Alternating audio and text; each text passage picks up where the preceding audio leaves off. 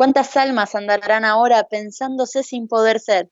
¿Cuántas andarán siendo y cuántas otras juntas pensando en cómo poder irse para poder volver a ser quienes eran cuando se perdieron? Sin Lolo.